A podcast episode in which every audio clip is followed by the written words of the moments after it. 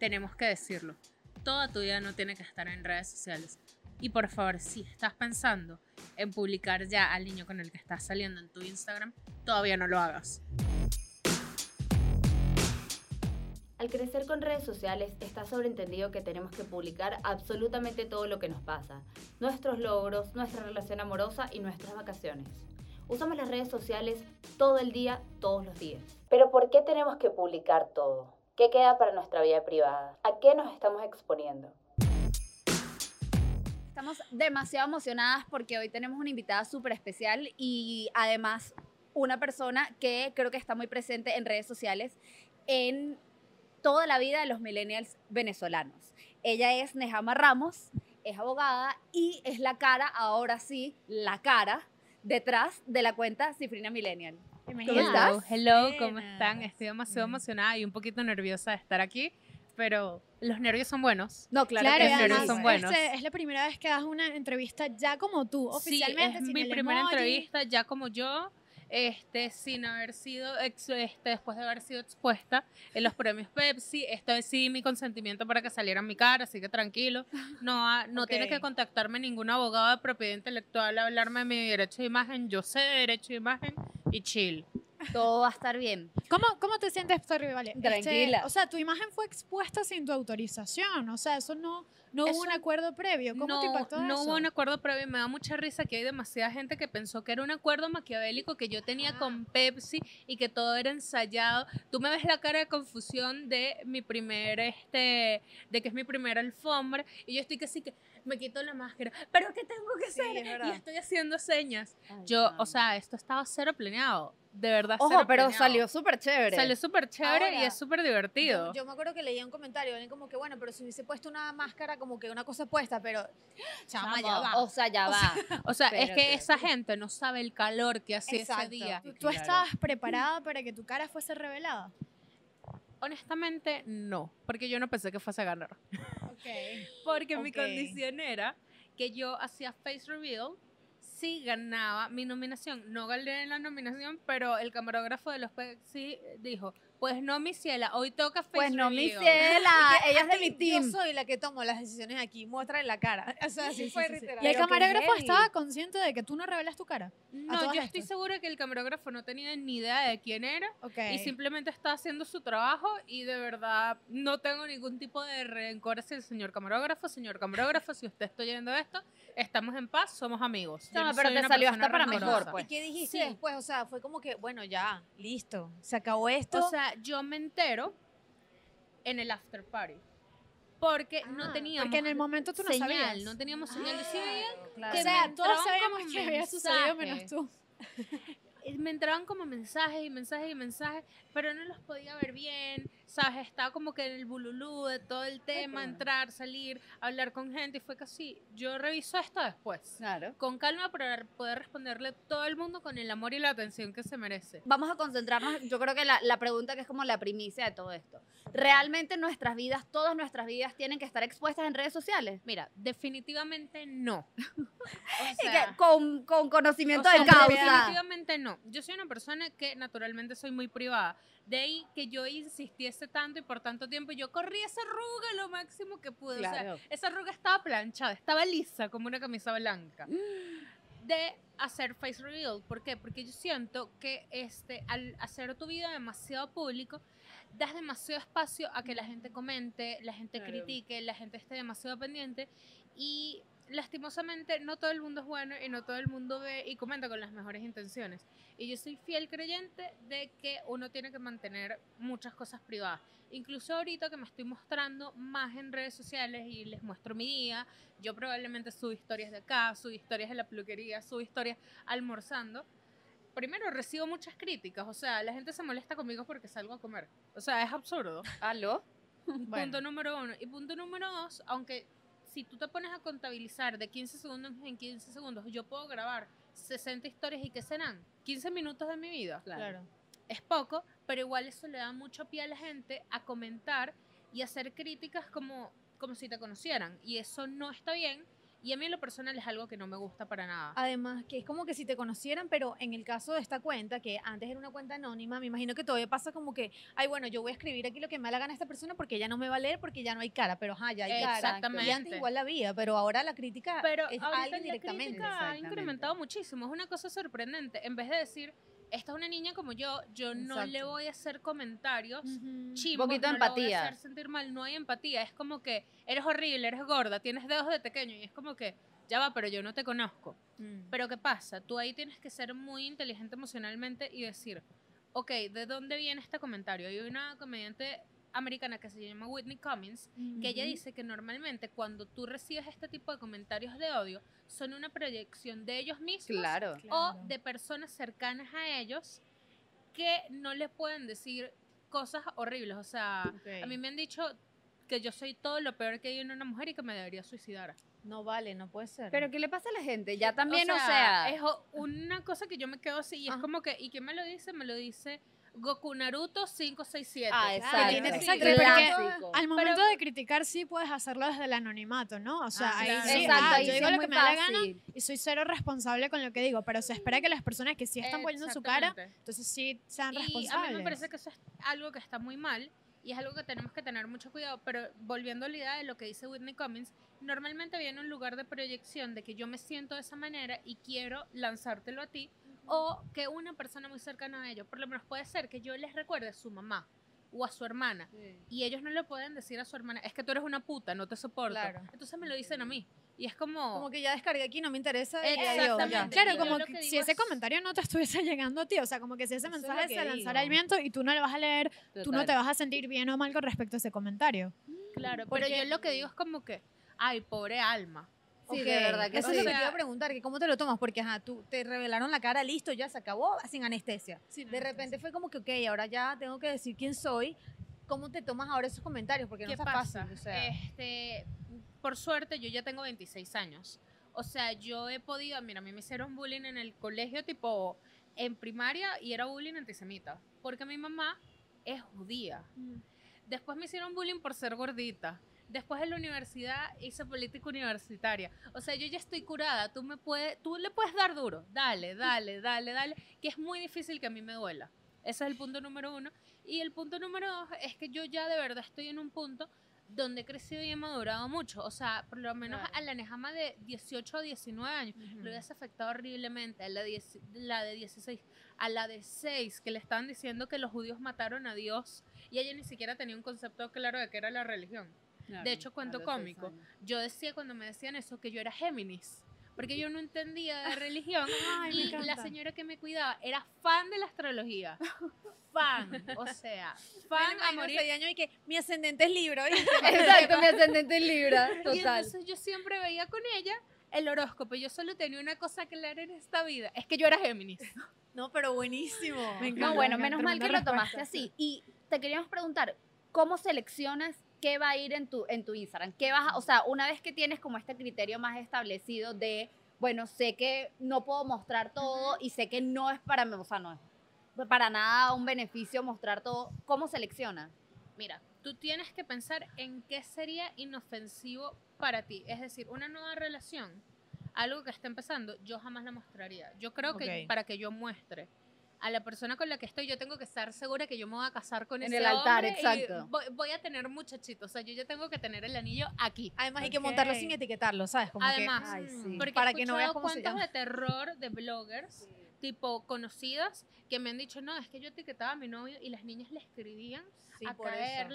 Porque este para poder decir es que yo le tumbé el novio a fulanita de tal Qué bueno, antisoro pero me la- un Es mala, muy pana. cerca es mala y es Wow. algo muy chimbo yo lo he hablado con mi psiquiatra porque a las mujeres es algo en lo que yo no entro gracias a Dios yo creo que fue la crianza de mi mamá pero yo no entro en el tema y yo no entiendo el tema de la competencia que hay entre mujeres a mí no me gusta o sea me Mm. fastidia de hecho, yo este, mucho tiempo tuve más amigos hombres porque era como ese tema de competencia de que yo soy más linda, entonces a ti te gusta este niño, entonces yo le voy a hablar y Ay, tan chévere que es tener amigas. sí. Bueno, pero es que esto también es un No tema de, de cómo nos amigas, pero amigas buenas. Un buen lugar. Exacto, amigas buenas. El tema de madurez también, o sea, a ti toda la vida te enseñan como que no puedes tener una amiga de, con estas características porque tú tienes que ser la mejor en todo porque si no, no vales nada. Chama, pero, ni- Pero si tú te metes en Hay gente o esta edad que todavía son unas Sí, tipas que tú claro, va. visto sí, sí. señoras Sí, de 40 de- años exacto. ponerse la pata entre ellas como si Sí, fuesen unas sí, total. niñas de No, no, 12 no. años. No, ya De basta, ya 13 basta. O años. sea, es un tema de inmadurez y de desconocimiento. Sí. Porque uno lo hace inconsciente porque es lo que ha escuchado toda la vida. Y también este, de la forma en que te criaron y ya. O Claro. sea, Sí. ¿qué tengo que competir, competir con mis amigas? Yo quiero que ella esté bien. Necesario. O sea, de verdad, yo quiero que salga Es su novio verdad. tóxico. es así. Se propuso perder de peso y estar divi- perder el peso y estar divina. Que pierda ese peso y se ponga divina. Y yo voy a ser la primera que le va a comentar las fotos que sí que. Claro, que bella estás. mami. No, mami como un camionero. Exacto. Mami como un camionero. ¿De qué juguetería se escapó esa Mira, muñeca? Hablando de, del camionero, a mí me encanta que tú, por lo menos en la biografía, dices exportando la cultura cifrina. ¿Me puedes definir qué es una cifrina para ti? Niñas cifrinas hay de todas. Hay de las que son súper de pinga, otras que son más antipáticas, otras que son súper hippies. Esas me encantan. Mi- te lo juro que mi espécimen favorito es la cifrina. Titi es la hippie. Me primera. encanta lo de specimen. Amo. De verdad, este, tienes las que son que sí, super businesswoman y entonces están montando empresas y lo están haciendo demasiado bien. Hay de todo. O sea, el punto que tenemos en común es capaz este, el entorno del que venimos, la forma en la que hablamos, en algunos casos la forma en que nos vestimos y nos presentamos en el mundo y muchas referencias culturales. Pero no tiene que ser como un personaje tipo Regina George súper Sí. definido, súper malo, no, o sea, tipo, es simplemente algo que nos une y vamos a resaltar lo positivo. Y también, ojo, están las cifrinas 4x4 que son absolutamente mis favoritas. Que son las que comen perro calientes en, en rulo. ¿Qué más hacen? Y se montaban en mototaxis antes de que fuese cool. Antes de que Antes que fuese yo mi... importante. Antes que fuese exacto. Yummy Antes de que fuese yo mi ride. Sí. La que llega con el, el tipo el chalequito naranja, coño. Ah, sea, Eso es otro yo nivel. Pero Nejama, ¿cuál fue el momento, cuál ha sido el momento en redes sociales que tú digas, oye, para esto he trabajado tan duro, esto vale la pena, o sea, vale la pena todo el esfuerzo que estoy haciendo de crear contenido, de montar Te contenido? voy a ser 100% sincera en algo. Esto es un tema que yo tengo y estoy tratando en terapia. Y es que a mí me cuesta mucho reconocer mis logros. O sea, yo no es como que, wow, llegué a 100 mil personas, hay que celebrar. Es como que ya 100 mil personas. Pero hay gente que tiene 200 mil, hay gente Bueno, que tiene menos. síndrome del impostor ¿Cuál total. es el siguiente paso? ¿Qué tengo que lograr ahora? O sea, es como que vamos a hacer, hacer, hacer, hacer, hacer, hacer, hacer. Pero los momentos en los que yo di, de verdad me siento agradecida digo, wow, de verdad, por eso es que yo estoy aquí, es cuando niñas más chiquitas que yo me escriben y me dicen a través de tus posts, yo decidí hacer esto, o yo mejoré esto, o me sentía súper sola y tú me hiciste sentir mejor. Cuando yo veo que de verdad estoy ayudando a la gente a través de memes, que es algo que tú no te lo imaginas. Sí. Estoy dándole a la gente algo más allá de un contenido cómico y ya. O sea, los estoy ayudando a sentirse bien y estoy ayudándolos a que no se sientan solos o que no se sientan tan perdidos. Y este, yo intento que Cifrina Millennial sea una cuenta que a mí me hubiese ayudado cuando tenía la edad de estas niñas. Es que sabes también qué pasa demasiado, que me pasa con tu contenido, que es como que tú estás viendo un, no sé, estás pasando en Instagram y de repente te sale un meme de Cifrina Millennial y es como que, chama, yo también estoy deprimida, ¿sabes? Sí, O sea, totalmente. me No, cualquier cosa así ¿Cómo es que era aquí el estoy, de lista buen para culo? matarme. Digo, buenos días. Chama, demasiado como que, bueno. coño, están, o sea, no es un meme de una cosa nula ya, es como que, sí, de pana yo también me siento bien la mierda, ¿sabes? Sí, Entonces, Y es además, punto Hay una distinción Claro. en ahorita en este momento de por qué haces contenido y para qué lo haces. ¿Existe alguna diferencia? Me ponchaste, me siento tonta. No vale. vale. ¿por qué? Buenas noches, Poliedro. O sea, Bueno, yo me imagino que, la tú diferencia- comenzaste con una intención, sigue siendo la misma, o ahorita ya estás en un punto en el que puedes decir, Que para ya esto es que lo les hago. echo el cuento. Ok. yo inicié esta cuenta de memes por error. O sea, ¿qué pasa? Yo estaba en un día en una crisis de que estaba trabajando en un escritorio de abogados y de verdad, cero, un ambiente divertido. Estaba hablando con una amiga y estaba igual, las dos estábamos frustradas y ella me dice como que deberíamos hacer algo cool. Y yo que sí, ay, a mí me encantaría hacer cool hunting en Caracas. No era el momento para hacer cool hunting en Caracas, vamos a sincerarnos. No estábamos en nuestro mejor momento como ciudad, pero ella me dice, sí, vamos a hacerlo. Y yo como que, ok, muy inspirada en todo el tema de Man Repeller, porque a mí me encantaba el contenido de Landra Medin en ese momento. Y le digo como que, bueno, vamos a crear la cuenta, pero no sé qué nombre ponerle. Y ella me dice, bueno, a nosotros siempre en la universidad nos fastidiaban full co- con el tema de ser cifrinas. Yo estudié en la central, papá usevista, abuelo usevista, era inevitable. Yo quería estudiar comunicación social en la Monte Ávila, todavía estoy molesta porque no me hayan Mira dejado. la Monte Ávila. Este, y nada, básicamente ella me dice, bueno, cifrina millennial, porque somos cifrinas y millennials. Y yo que sí que, ok. básico, pero me bueno. encanta. No, Básico, pero el nombre pero es me encanta. perfecto. O sea, a mí eso O no sea, me parece me parece un gran nombre, pero al mismo tiempo yo soy una persona cero de etiquetas.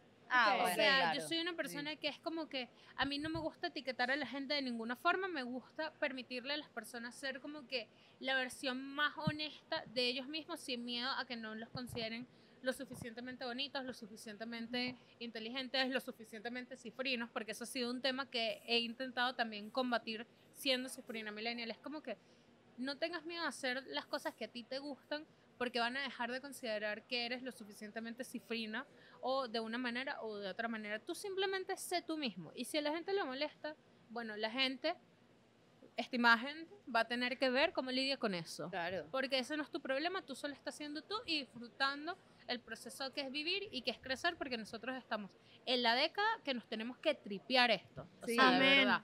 No, y ahora, en la cuenta, o sea, llevando la cuenta, tienes cuatro años ya con la cuenta. Tengo cuatro años ya un con la momento en cuenta. el que dijiste, mira, esto en verdad no tiene sentido, yo voy a cerrar esto y ya, sigo con mi carrera, adiós. No, porque lo empecé a usar, o sea, cuando mi amiga, se- mi amiga se, se hizo la paisa.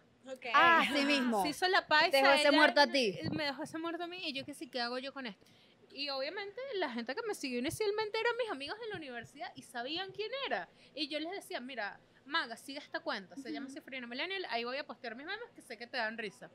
¿Qué pasa? Mis amigos, ni cortos ni perezosos, empezaron a compartirlo. Y entonces pasaron de 10 a 20, a 100, a 1000, a 10.000. Y yo que sí, que, ¿qué es esto? Y entonces mi identidad se empezó a volver un misterio, porque obviamente los 10 originales sabían. Claro, Claro. pero más nadie. no. Y a mí me daba pánico el tema. Yo nunca pensé, o sea, yo nunca dije, es que mamá, yo quiero ser famosa, yo quiero ser Claro. cantante. No, yo siempre fui una persona muy privada. Mm. Entonces fue como que, ok, vamos a mantener esto de que la identidad es secreta. Vamos a mantener la identidad secreta. ¿Te sientes Hannah Montana? Tengo que hacer esta Yo pregunta. soy Hannah Montana. Te falta la peluca. La peluca O sea, sería pero en esta rosada, cosa ya lo eres sabemos. Miley, pues. Ya es Ajá, y Miley. ahora Ya que es eres Miley. Miley, ahora que eres Miley. Exacto. O sea, te ha pasado en, en algún lugar que ya te reconozcan, que digan, ay, mira, esta... Sí, me, ya va, les confieso aquí una cosita, me reconocieron en un mal momento, yo estaba este, cenando con una persona con quien no debía estar cenando y me reconocieron y me pidieron fotos y yo que sí que trágame tierra y él que sí, trágame tierra y los dos que sí que pero te tierra, pidieron por foto y favor. todo. Me pidieron foto y todo. Pero eso es un perk, no me parece nada chimbo. No, O sea, no, pero te pidieron foto con la persona. además- No, no, no, no, no, Ah. la persona tuvo que tomar la foto, pero ninguno de los dos estamos en una situación en la que tú no querías conseguirte un amigo tuyo. Wow, ay, qué chimbo. Ay, Y chama, qué también- horrible. Esto es un meme. Ah, pero de verdad, yo no me imaginaba No estoy esto. acostumbrada yo a no sabía que esto. tenía estas importancias. Mira, y ya terminando, esto siempre ha sido como un tema muy, muy controversial en redes, el tema de los filtros. Creo que particularmente por, no sé, o Los sea, filtros que cambian tu apariencia sobre exacto, todo. que cambian notablemente tu Ok. apariencia. ¿Estamos en contra o a favor? Mira, yo creo que la gente puede hacer lo que le dé la gana. Bien. O sea, yo soy fiel creyente de eso. Sí creo que el tema de los filtros puede ser un poquito peligroso, sobre todo cuando estás expuesto a una edad muy temprana a ellos. Ujú. Yo en lo personal uso filtros, busco que me arreglen los colores. O sea, que sea una cosa como que, que me pongan los colores más bonitos. tema porque- estético, más Exacto, un tema apariencia. Pero que no me Exacto. haga una rinoplastia, una bichectomía, porque normalmente parezco un alien. O sea, esos filtros A mí no me me pasa quedan lo bien. mismo, o sea, yo, no, es raro, es Ay, raro. entonces, pero no. es que una vez uno se pone uno y que Dios mío, y quitas la broma. Ojalá pero ¿por qué? no existiera como en el filtro. O Entonces sea, tienes como exacto. un brillo en los ojos, una cosa. y- Claro, pero también es como esta necesidad todo el tiempo de verte Claro. impoluta, que es absurdo. Pero imagínate eso a los sí, 12 años absurda. con un filtro. Cuando llegas a tu casa te me pones a llorar. tú puedes jugar con los filtros, puedes divertirte, pero siempre siendo consciente de que tú no tienes que verte perfecta como te muestra el filtro. Claro. Pero hay veces que, o sea, honestamente, tú no te quieres mostrar con gripe, con las ojeras hasta aquí, pero tienes que Válido, también es mostrarte. válido. Es válido. Usa tu filtro, No, y que disfruta la- tu filtro, pero no todos los días tienes que usar filtro. Y que la Claro. perfección de esos filtros está basada en un canon establecido socialmente, o sea, no es real que esto va a tampoco. sonar medio controversial, pero sabes que yo, los filtros chévere, yo uso filtros para lo que sea, pero montar una foto en el feed de Instagram con, de Instagram con filtros. Para Ay, mí, no, que- no me pasa, chama, no. no, fototrampa yo- total. Yo, Eso sí fototrampa. yo sí lo hago, pero De porque soy floja. O sea, yo todas las fotos las tomo la con filtro para no tener que editarlas. Ay, o sea, chama, y eso puede pasa, ser una sí. foto tipo de mí en mi cuerpo completo. Ah, pero estamos hablando de bonito. cualquier filtro, no de uno que te cambie No, la, yo hablo de los filtros que te. la rinoplastia. La La rinoplastia. El- no la bichectomía. Pero normalmente eso te arregla los colores y uno te floja. No, los colores está bien. Ustedes no esperen que yo edite las fotos en Lightroom, que haga unos reels arrechísimos. Eso no va a pasar. Porque aquí te somos flojos y te somos torpes. Si yo llego a ese punto es porque contraté a alguien, sépanlo. No, imagínate el meme con el gato todo definido así, ¿sabes? Que normalmente los memes son Mis memes foto son en Canva. Además, Exacto. sí. Todos mis amigos diseñadores siempre es que sí que asco cambio. Yo que sí que, miren, Canva me tiene donde estoy. Yo Claro. construí esta cuenta de memes Pero con Canva, así que se me ves, callan. Y tú ves un meme demasiado bien hecho y raro. ¿No te gusta? Y no Es te gusta No, porque no, no, es la no. esencia de un meme. es La esencia de un meme es justamente La el mal hecho. meme es la estética nine gag. Eso es, Es un meme. estética Sí, total. Y, Que o sea, lo podemos poner un poquito más girly, pero igual tiene que A mantener mí me como... gusta jugar, a veces los pongo como que un poquito más girly o los pongo en un fondo bonito, pero el meme siempre es un meme. Sí. Y Claro. el meme incluso puede tener palabras pegadas porque tú lo hiciste A los golpes. a los golpes. Al final esa debe ser la esencia de un influencer, que a través de su ejemplo y de Sí. su naturalidad inspire a los demás. Sí, absolutamente. O sea, hay muchos influencers que crean un personaje y a mí me parece que honestamente eso es algo que no es sostenible. Porque tú estás constantemente actuando. Sí. Y además Sí. conectas muchísimo menos. Yo nunca voy a crear un personaje y nunca voy a actuar porque aquí creo que ya lo dejé bien claro, yo soy floja. Así Una que prefiero floja. ser yo misma. Y si les gusta, bienvenidos. Y si no, aquí está la puerta, por allá está la puerta. El unfollow. Y de verdad me pueden da- este, dejar de seguir y ya, porque yo no tengo que fingir Claro. ser algo que no soy para caerle bien a alguien. No, y creo, sea, creo que tú tienes muy claro que no estás creando contenido para absolutamente No, todo el mundo. Es exacto. algo muy específico. definido. Claro. Eh, tú tienes que tener tu target definido y aceptar que esas son las personas a las que vas a llegar y estar agradecido con esas personas que quieren escucharte, que quieren saber qué es lo que tú opinas, que quieren ver la forma en la que tú ves el mundo. Porque eso es especial. Así sean uno, así sean dos, así sean diez, así sean cien mil o así sean un millón.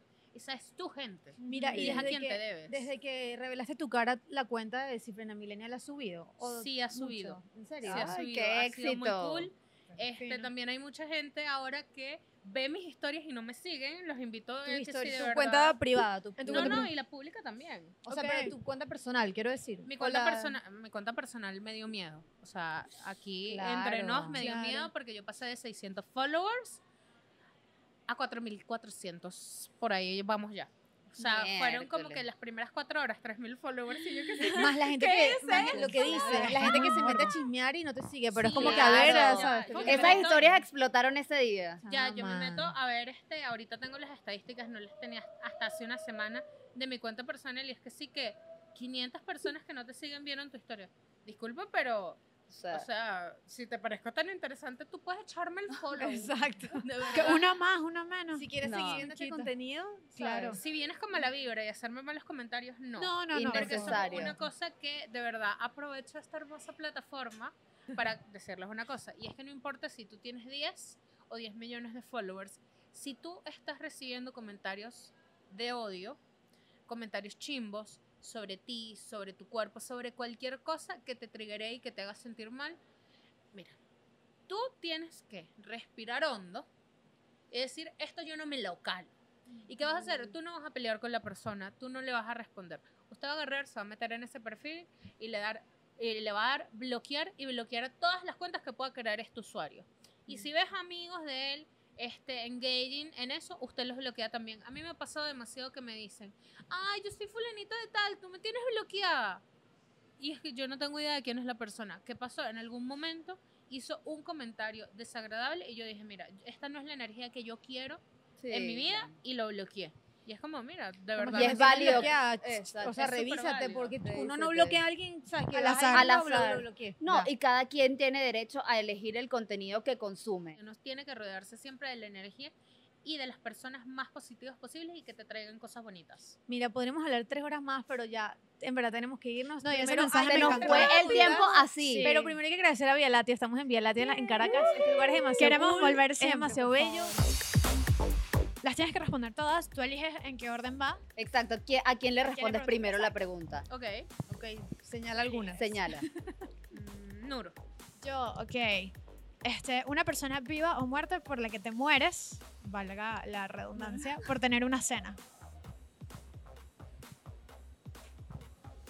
Te voy a responder dos. Es trampa, pero Justin ok. Trudeau. Ok. Me encantaría sentarme a hablar con Justin Trudeau, además que tengo un crush con él. Es pero no intentaría nada porque es un hombre casado. Y número dos, me encantaría hablar con Andy Warhol. o sea, sí, tipo, yo te tengo el encanta. sueño frustrado de ser una niña de Estudio 54 y rumbear con Andy Warhol, e inspirarlo y estar en cuadros así como hizo Carolina Herrera. Pero Sí. Ok. no, si no se puede, no se puede. Increíble. Encanta. Ok, ¿cuál es el meme con el que más te identificas? O estilo de meme con el que más te identificas. El meme con este. Pero tú, el no soy Free Millennial, tú. Dios ilumíname o elimíname. Ay, lo amo, lo amo. Se emocionó. Bueno, poderoso. mira. Y la última, Pero no menos importante. claro. Si fueras una comiquita, ¿cuál sería? Un personaje de una comiquita. No te voy a decir el que Creo que yo ya sé que- creo que sería, sino el que mis hermanas dicen que sería. Ok. Mis hermanas dicen que yo soy Candace de Phineas y Ferb. Amo a. Candace. Yo soy ansiosa. Entonces yo siempre estaba pensando en el peor escenario posible. Claro. Y era que sí, que se me van a morir las muchachas. Y mi mamá que sí, chill, viendo televisión. Relajada. Yo ¿Cuántos que años sí. les llevas? Este, a mi hermana, o sea, la que sigue después de mí, tres años. Y a la menor le llevo ocho y es mi bebé. Es mucho. Me dice sí. la Sugar Sister. Ahorita se acaba de ir a Valencia, España, a estudiar física y estamos de luto. Pero bueno, amigos, estamos demasiado contentos con este episodio del día de hoy, así que no se pierdan más.